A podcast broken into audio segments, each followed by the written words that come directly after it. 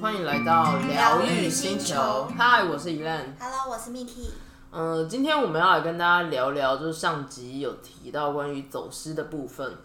就像现在啊，全球啊，每过三秒就新增一位失智症患者。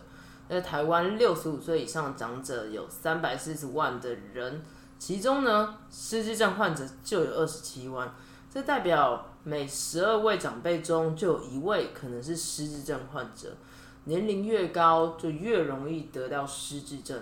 那失智症患者在初中晚期其实各有不同的行为症状，像走失呢，就是其其中初中期很常见的问题，因为他们可能就会开始失去方向感啊、判断力啊，所以导致就会非常高的风险，找不到回家的路啊，呃，认不出熟悉的社区啊，甚至很容易在失踪人口的布告栏上就待了很久的时间。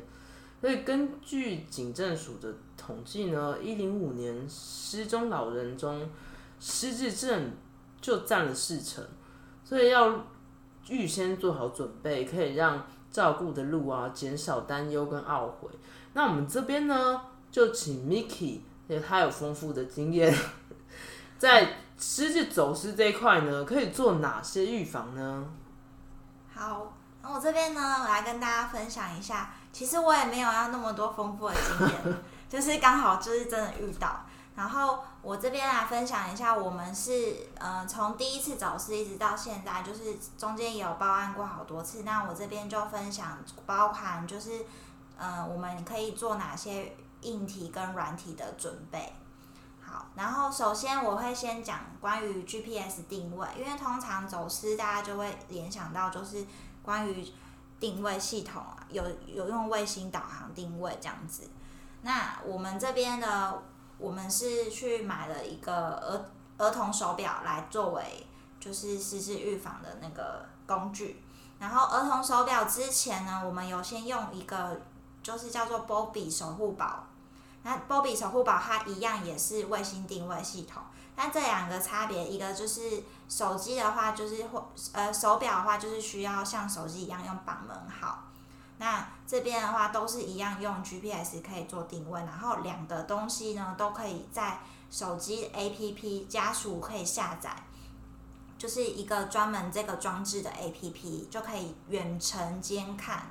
监看就是失智长者他现在带的这个。这个穿戴工具，他目前呢是在哪一个区域范围活动？那你通常你的经验来看的话，这个到底准不准呢？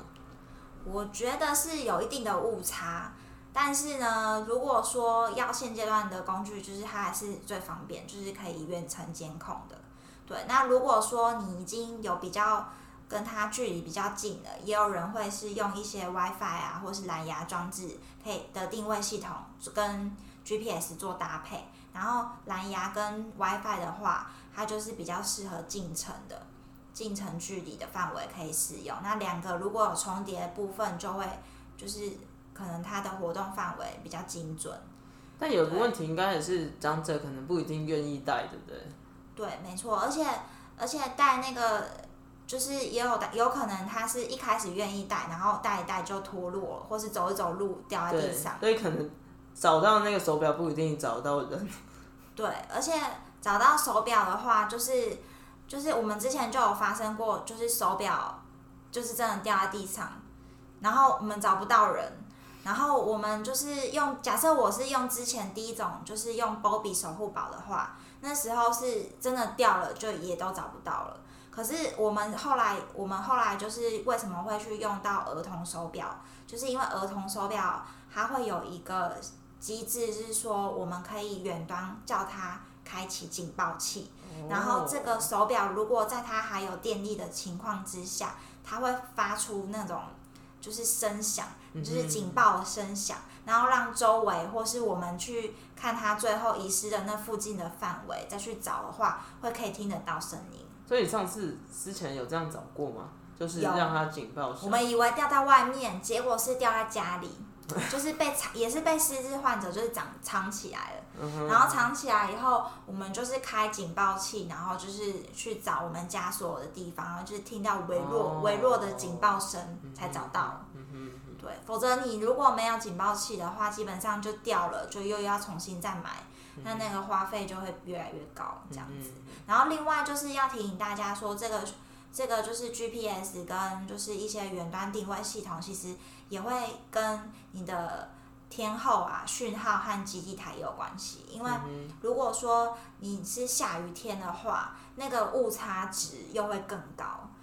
而且有些误差值，不知道大家有没有玩过那个宝可梦，它是会跟着那个那个讯基地台讯号会漂移，所以你就会真的找不到，就是它的误差范围非常大，你就可能要一直关掉 WiFi，然后再重开，或是关掉你的那个行动数据，又要再重开，这样子才会比较精准。所以就是它会影响的，就是那些因素还蛮多的。然后所以在介绍完这个。GPS 的工具之后呢，就是会推荐大家另外一种，就是是呃，狮子爱心手链，它就可以把它当成是一个备案。那这个手链呢，是由中华民国老人福利推动联盟，就是它有一个失智失踪老人协寻中心他们颁发的。然后这个就是我们嗯有确诊的家属呃有确诊的长者呢。就是可以家属可以透过把他们诊断书，然后邮寄到他们的中心去申请，也可以透过就是那个嗯，我们打电话去申请也是 OK 的。然后这要费用吗？这个是免费的，这不用费用。对，然后只是它现在据点就是在新北市桃园，就是新竹，就是有它有限定区域范围。然后如果你刚好没有在那个区域范围的话，你就可能要联络。就是当地的市政府社会局，他们才会提供。但但但是如果大家就是都在北部的话，就是台北、桃园、新竹都都会有。对啊，台中、南投、嘉义、花莲、台东也都会有这样子。我其实一直觉得这个东西好像没什么用。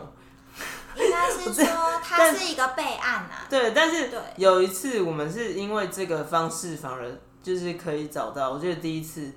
找到。因为那时候就是，呃，那时候也都没有买任何的 GPS 定位，然后什么都没有，然后刚好前就是走失失踪前，我们才去办了这个。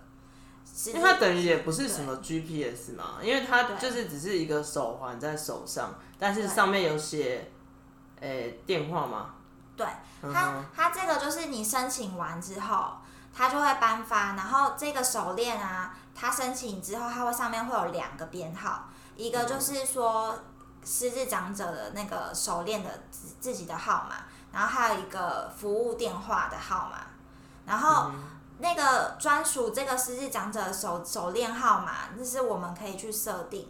就是我们可以去设定是我们家属自己的电话号码，嗯对，那他就可以一看到号码就可以直接联络到家属。所以应该说，如果有路人或者是警察，嗯，就是找到他的话，嗯，可以打他的那个，他可以打那个的服务电话，嗯，对，就是打这个中这个失踪老人协寻中心的电话，嗯，然后那个服务电话，他那边就会有。我们当初家属带长者去办的那个联络家属的联络电话，这样子就可以透过这样子来找到家属，这样子。对，所以我觉得手链呢，其实也是一个还蛮好的方法，而且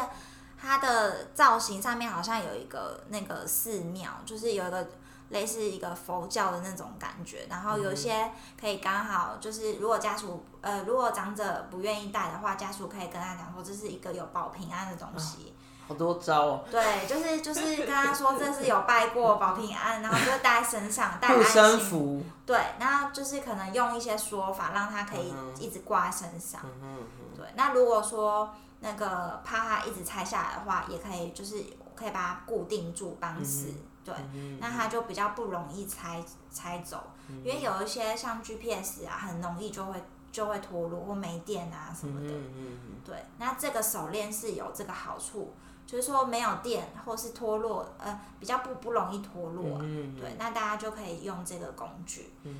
然后接着呢，就是来跟大家介绍第三种工具，就是爱心布标。嗯不知道大家有没有看过，就是它是它是可以车在衣服上的那种 QR code 嘛，好然后！然后呢，就是像一个标签，然后它一次呢，就是像台，就是可以跟台湾失智症协会去申请。那它那个布标呢，就是可以用在呃平常失智症长辈呢，他常常会使用的一些衣物、帽子啊，或是鞋呃裤子什么，就是周边的地东东西可以缝的地方，都是可以帮他弄，就是可以帮他缝上去。那这个布标就是可以做成一种辨识的工具，对。然后如果说你不知道缝哪边的话，我们之前有在讨论，可以缝在就是手臂的，就是侧边，让他觉得说变成造型嘛，对，或者是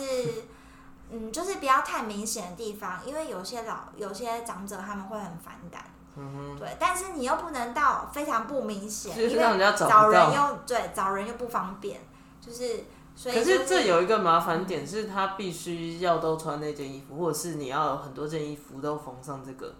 对不对？所以他们很好心，就是你申请以后，他会给你二十个布标，但是你就要去判断说他最常穿哪一些。哦可是基本上，嗯，如果是日症长者来讲的话，他们其实都有固定会穿某一些啦，就是特别喜爱某穿某几件外套或是衣服。对，然后可能就是帽子也可以缝，但就是呃一个备案可以给大家参考。嗯然后如果说你们就是呃有些人会担心，就是扫 QR code，那就直接可以联络到我我们家属，就是等于我们各自就是外对对对泄。那这个话，就是你在申申请的时候，你就要有这个心理准备，因为因为你就是要方便人家联络你嘛，所以你的这个电话或是这个个资就会曝光，就一定会曝光。嗯对啊，但是我是觉得，如果保险起见的话，当然就是自己自己还是会留，还是会留这个电话，嗯但自己就是会过滤电话就还好。对，但就有这个准备。然后，嗯，关于这个资源的话，就是大概你申请以后，大概十天内，你就可以到失智症协会那边去索取，或是你可以提供你的地址，他们协会就会直接挂号寄给你。嗯，蛮方所。以其实这个这是一个还蛮方便的方法。嗯然后呢，再来就是假设你都没有步标了，你也那个手链也都掉了，什么都没有。对，假设你又没有 GPS，什么都没有的话，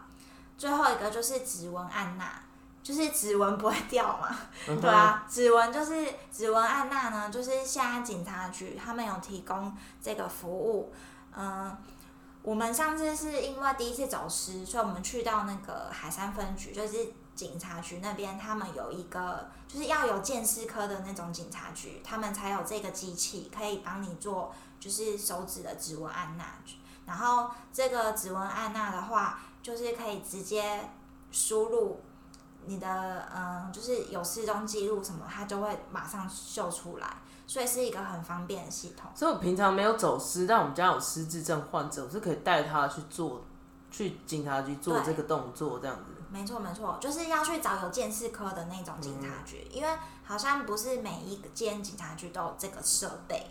等于就是一个记录，有点像那种什么案底的感觉。就是嗯，就就是是它会建档。嗯，然后你建档的话，等于你要再搜找，到时候如果假设，因为有些失智症长者，他们到警局，不见得会跟讲警察讲他的名字啊，嗯或是，他家人的联络方式那这时候就是可以直接用他的指纹去确认去确，认他真实身份。因为有人会乱讲，或是他就是不知道，已经认嗯不知道他自己叫什么名对字了。对，那这种就是一个很方便，就是因为有建档记录，他就直接可以辨识，那这个直接联络家属。这个动作会花很多时间吗？就比如说我今天要去做这个建档的话，嗯，可能会花一一点时间哦、嗯因为它是就是等于你十只手指头啊指纹都会，哦就是需要去登录，嗯哼还有个机器，你就是可能要在上面就是呃每一可能每一个范围都会去跑那个记录这样子。嗯哼嗯哼然后这个的话，就是建议家属可以带着长者一起去申请。然后去申请，你就要准备好你的印章，还有就是长者他的两寸照片，还有如果他有身心障碍手册或是户口名簿，也都要带着。然后有一些警察，哎、有一些警察局会到某一些医院啊，或是有一些据点去做免费的指纹按纳活动。那那个就是不定期的，就是可能看那些医院跟他们的安排。它你说有不一定的，对，就不那原不一定要本这个要费用吗？不用不用不用不用，但是是是警察，就是你一定要到那个警察局。哦，可是因为有时候警察局不是那么好找，或是离嗯你们家也蛮远，嗯甚至有一些长者他们不敢进警察局，嗯他们会有一个排斥感。然后这时候警察呢，他们就会跟一些单位，可能是失智症协会啊，或者是有一些医院的单位去配合，嗯就是可能办一些失智周的活动。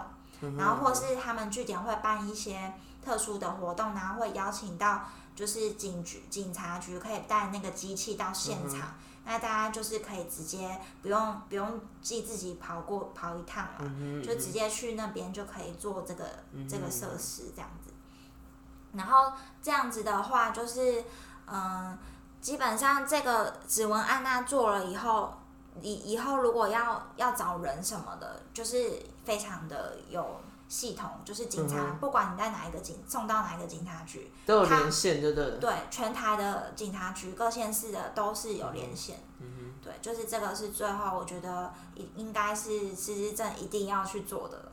项目。就你其他没有没关系，这个项目一定要做这样子。嗯那接着呢，我们来分享一下另外警察局的部分啊，他们还有一个人脸辨识的系统。嗯哼，那那个人脸辨识的机器呢，系统就是它是会直接去扫描失踪者的那个脸。嗯哼，对，然后如果呢，他的那个脸是会直接拿去比对你的身份证或是健保卡上面的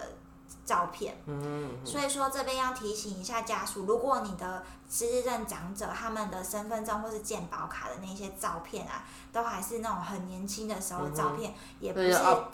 对，也不是近期的照片，就一定要更新，嗯。否则你用人警察用人脸辨识系统去辨识不到。辨识，对，辨识没有办法找到正确的那个比对的结果，嗯，对，这样就会造成你收找就是失踪人口会有耽误这样子。嗯哼嗯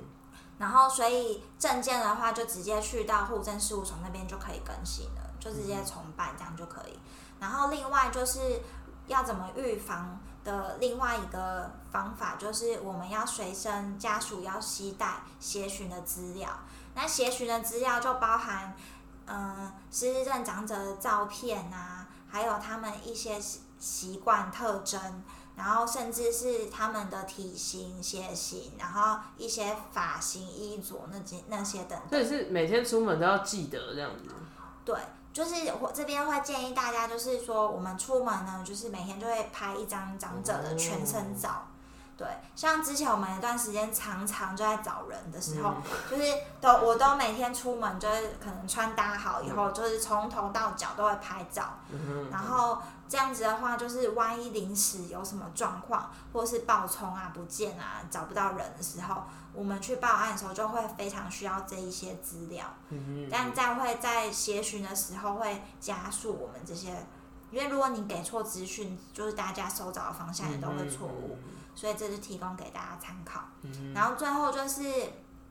如何预防失智症走失呢？有一种比较消极的态度呢，就是我们不要让他出门。就是有些人会用居家把关的方式，就是在家里安了很多道锁，或是用那种反锁的机制，让他不能出门这样子，或是把窗帘啊那些都就是把那个入口门啊都遮住，对，让他隐藏看不到出去出去的方式。对，那这种呢，就是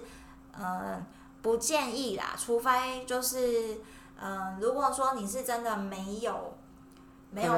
照顾者的体力也跟不上的那种状态，没有时间又没有没有体力去跟长长辈的话，就是就是采用这种方式这样子。那基本上我我这边还是会建议大家有有空还是可以多带长者出去跟外面的人接触，因为有刺激他的认知能力才比较可以维持。这个之后我们还会再细讲。对，然后另外就是家属如果要带他们出门的话，你就会需要一个随身包。随身包就是你随时就可以拉着走，就是里面可能会有放一些你重要的东西啊，还有一些证件啊，或是水啊、卫生纸这种必备东西。就是万一他今天出门了，然后呢到某一些地方，可是又临时又跑去哪里，或是马上就要离开了，那你就可以随时就可以收拾好，就可以跟着走。因为突发状况总是常常遇到。然后另外还有一个情况就是。长者他们可能在走路的过程中，他们就是看过马路都不看红绿灯，所以我会建议，就是我们家属还是跟着出门的时候都一定要牵手一起一起走路，因为你牵着，你可以知道他现在的感觉是说紧张还是很。就是很激动，然后你可以感受到他的情绪之外，你也可以随时，万一他要跑掉，或是他要暴冲要过马路的时候，你可以有一个警惕。对，然后你如果你真的没有办法把他拉住的话，但至少就是可以预防，对，让你自己也随时有一个心理准备这样子。然后最后一个方法呢，就是你需要就是邻里相助。就是可能要敦亲睦邻啊，然后让这个社区友善社区就是互相了解失智症这个疾病，然后或是你的邻邻居可以稍微跟他们讲。有些人如果不敢讲，我是觉得像有一些像大楼管理员啊，或是附近比较要好的邻居，都还是可以跟他们分享这样，就是请他们帮忙。就是因为如果真的遇到的话，你你靠自己是比较嘛比较没有用的，而且。而且其实只靠自己的力量是蛮有限，所以如果可以就是请更多人帮忙看照的话，是会比较好的。嗯哼，哎，那你讲到如果说，比如说我在路上，然后就是我看到的话，那我可以怎么帮？嗯，这边要可以跟大家分享一下，除了刚刚分享那个爱心手链啊，它上面有那种二十四小时的电话之外，嗯，有一个口诀。就是看问留波，那这边就跟大家分享看，就是说你如果看到在路上有一些老人在那晃荡啊，或是神志不，就是神志神志不安，然后很就是感觉很模糊，然后一直很就是很很紧张，就是搞不清楚状况那种，你就要特别留意，我们就可以看他身上是不是有刚刚讲的那些爱心手链，或是。他的家属有没有帮他放一些定位布标？定位是不是很多人是看不出来的？对，那假设都看不出来的话，就是你可以上前去询问，然后你就去问问看，说你有没有需要帮忙的，或是有一些失智症长者，他们就是看他们有没有想要去哪里，就是你先先就是跟他对话，对对？对，先看看跟他沟通，他的他的反应是怎么样。然后稍微关心他一下，因为有些人可能就只是，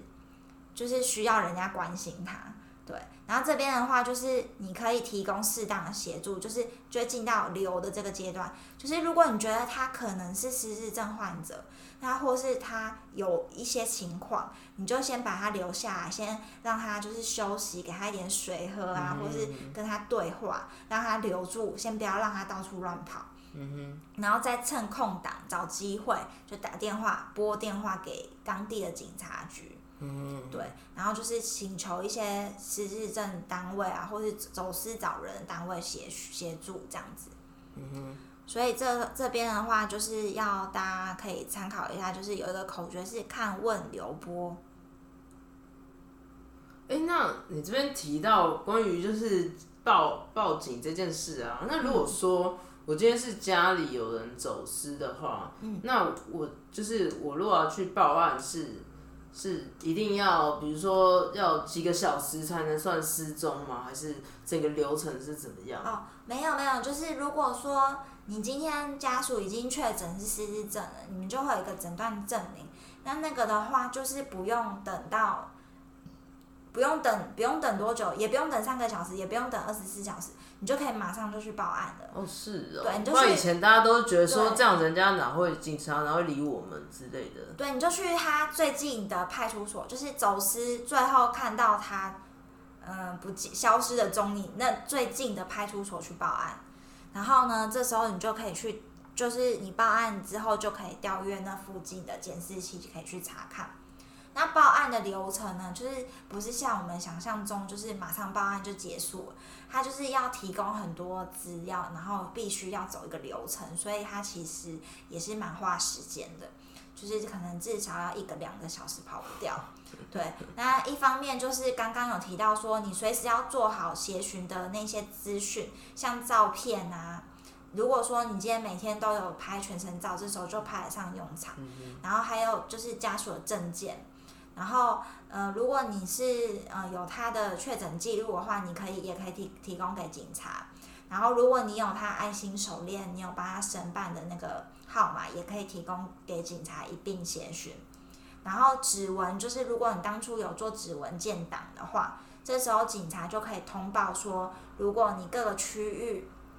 就是全省县各县市的警察局，如果有找到这个指纹，就是你就这时候就可以马上通报说在哪一个范围是找到人的。就是连线的，就对了。对，它是全国的警察局都会连线。然后特征的部分就是，如果你有拍照的话，当然就有全当天的衣着啊、穿搭之类的。嗯然后如果有一些特殊的呃疤痕啊、脸部特征那些，还有头发的特殊颜色，还有行为举止等等，你就都可以提供给警察协询。然后报案最重要就是你要领到那个报案单，因为上面就会有一些报案编号，那这时候就可以利用那个报案编号到很多全国协询的单位去请全部的呃全国人民帮忙收找。然后这边就分享给大家有，嗯，第一个就是一定会给警广嘛，因为警广它就是一个广播电台，它就会它就会发布这个协询的讯息，然后包含特征啊，什么时候走失这些这些事项，就是会透过广播推播到全国。嗯哼嗯哼，对，然后再来就是，嗯，还有一个叫做失踪老人协寻中心，它是一个网站，那你们就可以把这些，嗯，因为协询它会有一个格式，那你基基本上那个格式上面就还会有报案记录，就像报案记录一些特征，它都会在上面，所以你就把那个格式或是档案直接丢给那个。网站的人，那或是你给可以给台湾失智症协会的脸书，他们也会帮忙公告，然后就是等于利用网络上所有的单位的资源，一起帮一起就是转发啊，对一起转发这个讯息，对，因为常常看到 PTT 也是，对 PTT 还有 Line 啊，还有对脸书都是很方便，就是可以当让大家分享分再分享，对，然后如果说你有在那个出入的地点啊，就是可以问一下店家，或是你失踪之前有经过店家，也都可以再去问一下，看看是不是有看过。那这时候照片也很重要，所以一定要有照片，就是当天的照片是最好的。对，然后如果说你这边都已经有找到人的话，你就可以再通知各个协寻平台，就是你之前有有刊登的地方，你都在通报他们说已寻获。嗯哼嗯对，就不用再浪费资源，就是再继续找。那我这边分享一下，我妈之前是，她第一次走失是找了十八个小时，然后还有过夜。对，大家都吓疯了，没错，然后那时候就是非常感谢有一个就是全国协寻专业一个单位，他们有个粉丝团，然后他们就是真的哦，都都完全不认识，然后他们就是这个单位，因为因为完全是要帮忙找人关系，所以他们就派人来那个警察局，就是你说他们有派人来，对，到我们那个报案的警察局，然后就是帮我们看调监视器呀、看那些就是一整整个晚上都在找这个，我鸡皮疙瘩一直，到凌晨，然后而且中间就是就是我们就是一边找一边觉得哎怎么怎么就是监视器有死角的地方可能会往哪里的，他就是还是一还一边出去就是骑着他的摩托车去附近的公园、啊，感人，那个最后消失的地方绕一绕，所以就是真的是一个蛮佛心的单位。那、其实你在找人过程中应该也遇到很多，因为因为我曾经也有帮忙过几次，然后就是之前我们在警察局就有遇到那个呃里长在中山那边，然后他就哦，他就是他看到那个听到那个消息，然后他就也是冲去警察局问说是在哪里走丢的之类的。对，因为其实我们这边的话，我们家是都跟里长保持很好的关系。因为其实如果是就是刚刚有提到有一点，就是邻里相助嘛。如果你是在区域范围内的话，里长就是可以发挥蛮大作用，因为里长就可以请呃各个地各个就是社区守守望队啊，或是什么巡逻加强那个请警察也帮忙加强巡逻。所以真的非常感谢。里长啊，还有全国协巡单位，就是一路走来帮我们很多忙。嗯，我们今天就是以上呢，分享了关于呃预防走私的这个部分。那希望大家听过之后呢，都能做好万全的准备。那当然是希望最好不要遇到，但是如果遇到的话，呃，大家也可以有呃沉着的去面对这些事情。那疗愈星球，下次见，拜拜。